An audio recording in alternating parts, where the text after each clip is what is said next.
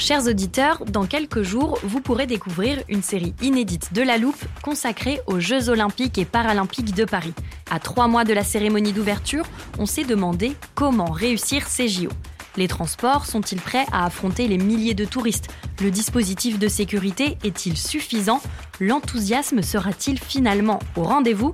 Pour répondre, on plonge durant cinq épisodes dans les archives des éditions précédentes, accompagnés des journalistes de l'Express. C'est à retrouver à partir du 13 mai sur toutes les plateformes d'écoute. Normally, being a little extra might be a bit much, but not when it comes to healthcare. That's why United Healthcare's Health Protector Guard fixed indemnity insurance plans, underwritten by Golden Rule Insurance Company, supplement your primary plan so you manage out of pocket costs. Learn more at uh1.com.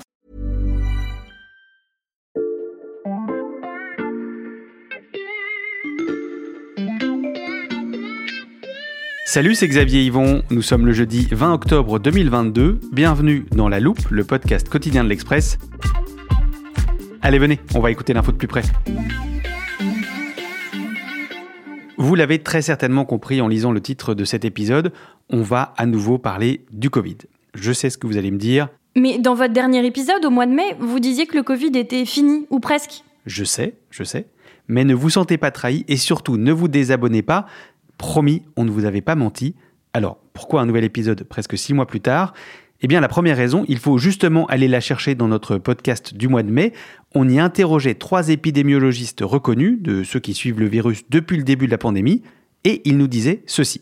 Non, le Covid n'est clairement pas terminé. Non, le Covid n'est pas fini. Le Covid lui-même, il continue à vivre sa vie. La deuxième raison, vous l'avez sûrement entendu ces dernières semaines, peut-être même que vous êtes personnellement concerné. Les indicateurs du Covid sont à la hausse. Chez les moins de 10 ans, le taux d'incidence a progressé de 40% en une semaine. Plus 50 000 nouveaux cas par jour, c'est une hausse de 25%. Aujourd'hui, personne n'a réintroduit l'obligation du masque, mais tout le monde l'étudie. Et enfin, la troisième raison, vous la connaissez déjà très bien, elle s'appelle Omicron ou Omicron, comme on a pris l'habitude de le dire. Vous avez déjà entendu parler de ces sous-variants BA1, BA2, BA4 et BA5, mais ils sont loin d'être les derniers nés. Comment la grande famille Omicron fait-elle pour continuer de s'agrandir? Comment tous ces sous-variants parviennent-ils à mieux résister au vaccin Et surtout, peuvent-ils gâcher notre hiver? Ce sont les questions qu'on passe à la loupe aujourd'hui. Je dois avouer que j'espérais un peu ne pas refaire d'épisode sur le Covid, mais au moins à la loupe, on sait toujours qui appeler pour en parler. J'accueille donc Stéphanie Benz, journaliste au service santé de l'Express. Salut Stéphanie. Salut Xavier. La première fois qu'on a parlé d'Omicron dans la loupe, c'était en décembre 2021. Il succédait au fameux alpha, bêta, delta. On était prêt à décliner tout l'alphabet grec dans les épisodes suivants sur le Covid, mais depuis, plus de nouvelles lettres, presque un an plus tard, on est toujours en train de parler d'Omicron, Stéphanie. Oui, alors effectivement, en ce moment, on ne parle plus trop grec quand on parle de variants. Mmh. Mais si je te dis, alors attention, accroche-toi, BQ 1.1, BQ 1, BA 2.3.20, BA 2.75.2, BF.7, BJ. ou encore XBB. J'avoue que cela, je ne les connais pas. J'ai plutôt l'impression que tu joues à des chiffres et des lettres. Alors non, effectivement, ce sont tous des sous-variants d'Omicron. Mmh. Souviens-toi, Omicron est apparu en novembre dernier et depuis, il s'est décliné en de nombreux sous-variants qui sont tous restés dominants. Euh, Aujourd'hui, en France, euh, on a encore du BA5 qui circule à 89%. Et donc chez nous, tous les variants euh, que je t'ai détaillés, listés mmh. tout à l'heure, n'expliquent pas encore la hausse des indicateurs, là, cette fameuse huitième vague qui devrait bientôt atteindre son pic. En revanche, on voit que ces nouveaux sous-variants commencent à augmenter dans des pays comme les États-Unis, le Royaume-Uni ou le Danemark. Et donc aujourd'hui, on ne voit pas un nouveau variant avec lettre grecque avec émerger. Non, effectivement. Ce qu'on avait avant, c'était qu'un nouveau variant arrivait, il chassait le précédent mhm. et il s'imposait avant d'être lui-même remplacé. Donc on a eu la souche originale qui est apparue à Wuhan en Chine, puis Alpha, puis Delta, puis Omicron, qui ont chacun relancé des vagues importantes. Mais aujourd'hui, on est face à une nouvelle tendance assez inédite dans le cours de l'épidémie, comme me le disait Antoine Flao, qui est épidémiologiste à Genève, pour la première fois, on est en train d'assister à une modification du paysage épidémiologique avec plusieurs sous-variants qui sont en train d'émerger en même temps un peu partout dans le monde et dont certains cohabitent même à l'intérieur d'un même pays. Et donc, euh, les experts aujourd'hui parlent plutôt d'une soupe de variants. Si on n'a que des sous-variants d'Omicron dans cette euh, soupe, comme tu dis, Est-ce que ça veut dire, Stéphanie, que le virus ne mute plus? Non, en fait, le virus mute en permanence. Mmh. Euh, mais la mutation des virus, Xavier, il me semble qu'on en avait déjà parlé dans un précédent épisode de La Loupe. Oui, c'est vrai, je me souviens. C'était justement dans notre premier épisode sur Omicron en, en décembre dernier. Ton collègue du service sciences, Valentin Ekirch, nous avait montré comment se formaient les variants. Je cherche l'extrait dans notre armoire archive. Le voilà il a été euh, contraint de s'adapter parce que les défenses immunitaires ont en permanence essayé de combattre ce virus et qui s'est en permanence adapté à cette réponse-là.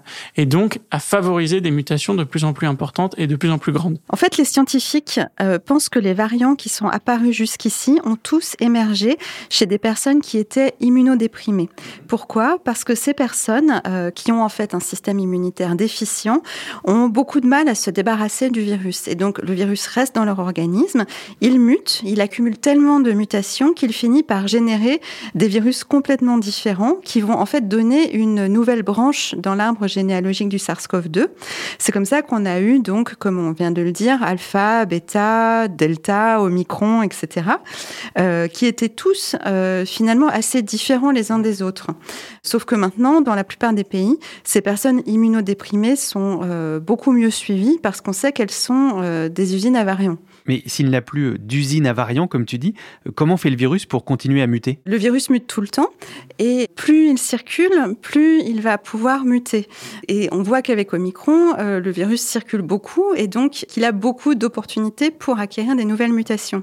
La différence avec ce qui se passait avant, c'est qu'avant, chez les personnes immunodéprimées, le virus restait longtemps dans une personne et donc il pouvait acquérir beaucoup de mutations. Et donc donner naissance à un variant très différent du précédent. Aujourd'hui, ce qui se passe, c'est que le virus va rester moins longtemps dans chacun d'entre nous, puisqu'on n'est pas immunodéprimé, mais suffisamment longtemps pour acquérir un petit nombre de mutations. Et certaines de ces mutations euh, vont lui conférer des avantages, euh, notamment l'avantage de euh, réussir à contourner notre immunité. Mmh. Avec ce processus-là, on va avoir des sous-variants qui vont apparaître, mais ils ne vont pas être totalement différents d'Omicron. C'est pour ça qu'on parle de sous-variants et pas de nouveaux variants.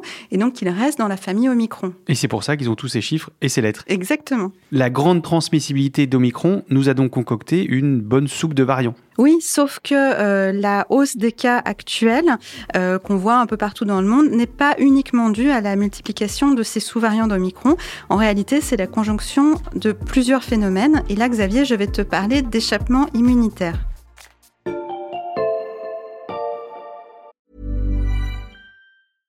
I'm Sandra, and I'm just the professional your small business was looking for. But you didn't hire me because you didn't use LinkedIn jobs. LinkedIn has professionals you can't find anywhere else, including those who aren't actively looking for a new job but might be open to the perfect role, like me.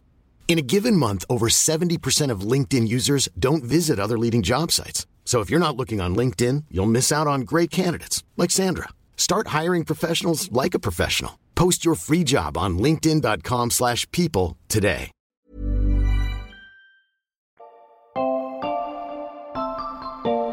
L'échappement immunitaire. Alors, on en a donné des définitions depuis le début de la pandémie, mais celle-ci me dit rien. Je vais quand même vérifier dans l'armoire de la loupe sur l'étagère Covid, qui est bien remplie. Alors, ARN messager, hmm, anticorps neutralisant, Covid long. Non, je vois rien. Donc euh, Stéphanie, je te laisse expliquer ce que c'est. Alors, l'échappement immunitaire, c'est ce qui se passe quand les anticorps qu'on acquiert après une infection ou un vaccin deviennent moins efficaces pour combattre un virus. En fait, on se rend compte que le virus a tellement muté qu'il échappe à notre immunité. Merci Stéphanie, je vais ranger cette nouvelle définition. Euh, l'échappement immunitaire concerne particulièrement la famille Omicron dont tu viens de nous parler. Oui, effectivement, les scientifiques se rendent compte que certains des variants les plus récents semblent particulièrement doués pour contourner nos défenses immunitaires. Et est-ce que c'est préoccupant? Alors oui, c'est préoccupant parce que ça veut dire qu'on est moins bien protégé face à ces nouveaux variants. Euh, des spécialistes me disaient qu'ils n'avaient encore jamais vu de nouveaux sous-variants qui soient aussi résistants aux anticorps neutralisants. Donc les anticorps neutralisants, c'est ceux que notre système immunitaire produit, mais aussi aux anticorps monoclonaux. C'est vraiment inquiétant parce que les anticorps monoclonaux, ce sont des produits de synthèse qu'on donne aux malades à l'hôpital euh, pour leur éviter de s'aggraver. Et en fait, on se rend compte que euh, certains des nouveaux nouveaux sous-variants résistent résiste complètement à tous les anticorps monoclonaux dont on dispose pour le moment. Donc effectivement, c'est vraiment inquiétant. On a des études qui confirment ça? Alors, on a des études qui ont été mises en prépublication. Ça veut dire que ce sont des études qui n'ont pas encore été revues par les pairs, mais pour autant, leurs résultats sont vraiment euh, pas du tout encourageants. Tu nous as dit qu'il y avait une conjonction de plusieurs phénomènes. Est-ce qu'il y en a d'autres qui concernent particulièrement l'immunité? Oui, malheureusement, les chercheurs se rendent compte que euh, la protection conférée par les vaccins ou la protection conférée par une précédente infection diminue dans le temps. Hmm. Par exemple, des études de l'Institut Pasteur notamment ont montré qu'après la troisième injection, les sujets vaccinés perdaient leurs anticorps neutralisants contre BA5 au bout de cinq mois. C'est quand même pas très rassurant tout ce que tu nous dis là, Stéphanie. Oui, je sais, j'ai l'impression que hmm. ce virus a toujours une longueur d'avance sur nous. Mais bon, le point positif, c'est que euh, les trois doses de vaccin continuent à nous protéger contre euh, les formes graves, et ce, quel que soit le virus. Toutes les briques paraissent donc s'assembler pour euh, rendre l'hiver compliqué. Il est temps de se demander si les vaccins bivalents peuvent nous éviter la soupe à la grimace.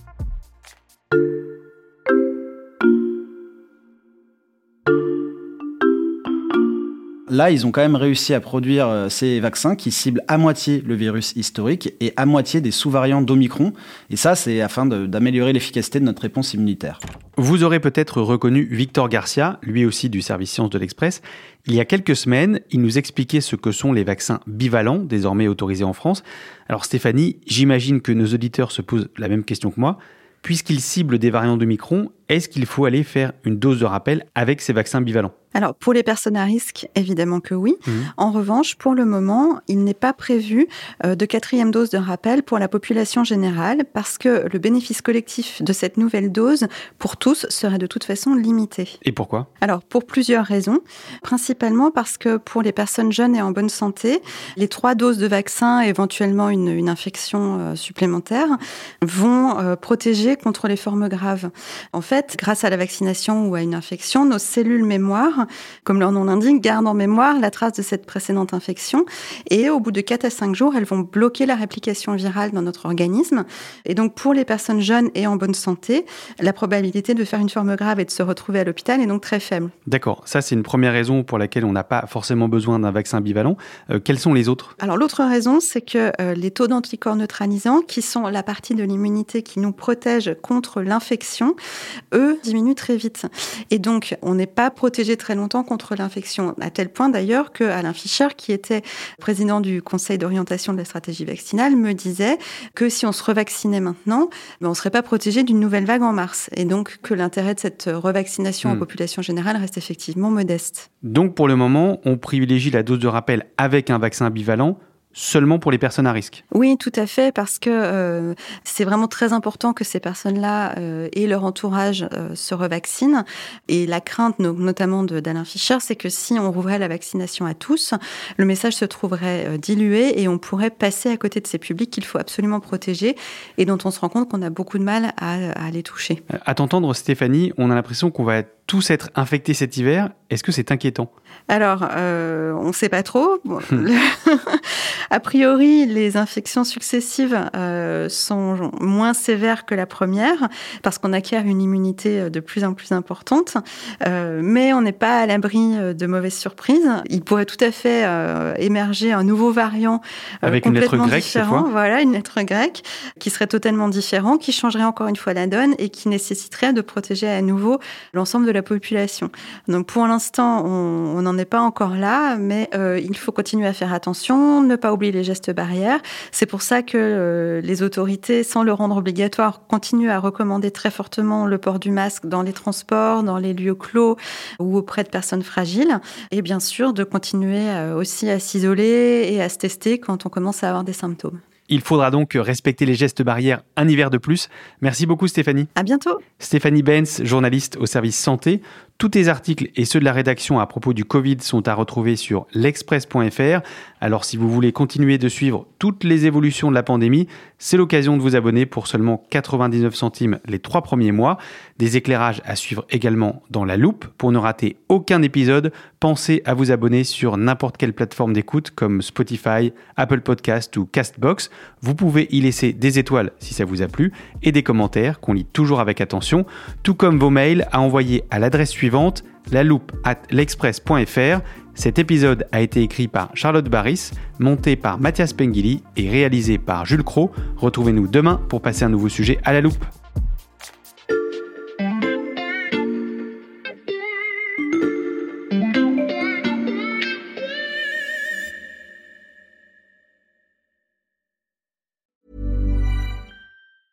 Small details are big surfaces. Tight corners are odd shapes. Flat, rounded, textured, or tall. Whatever your next project, there's a spray paint pattern that's just right. Because Rust new Custom Spray 5 in 1 gives you control with five different spray patterns. So you can tackle nooks, crannies, edges, and curves without worrying about drips, runs, uneven coverage, or anything else. Custom Spray 5 in 1. Only from Rust When you make decisions for your company, you look for the no-brainers. If you have a lot of mailing to do, stamps.com is the ultimate no-brainer. Use the stamps.com mobile app to mail everything you need to keep your business running with up to 89% off USPS and UPS. Make the same no-brainer decision as over 1 million other businesses with stamps.com. Use code PROGRAM for a special offer. That's stamps.com code program.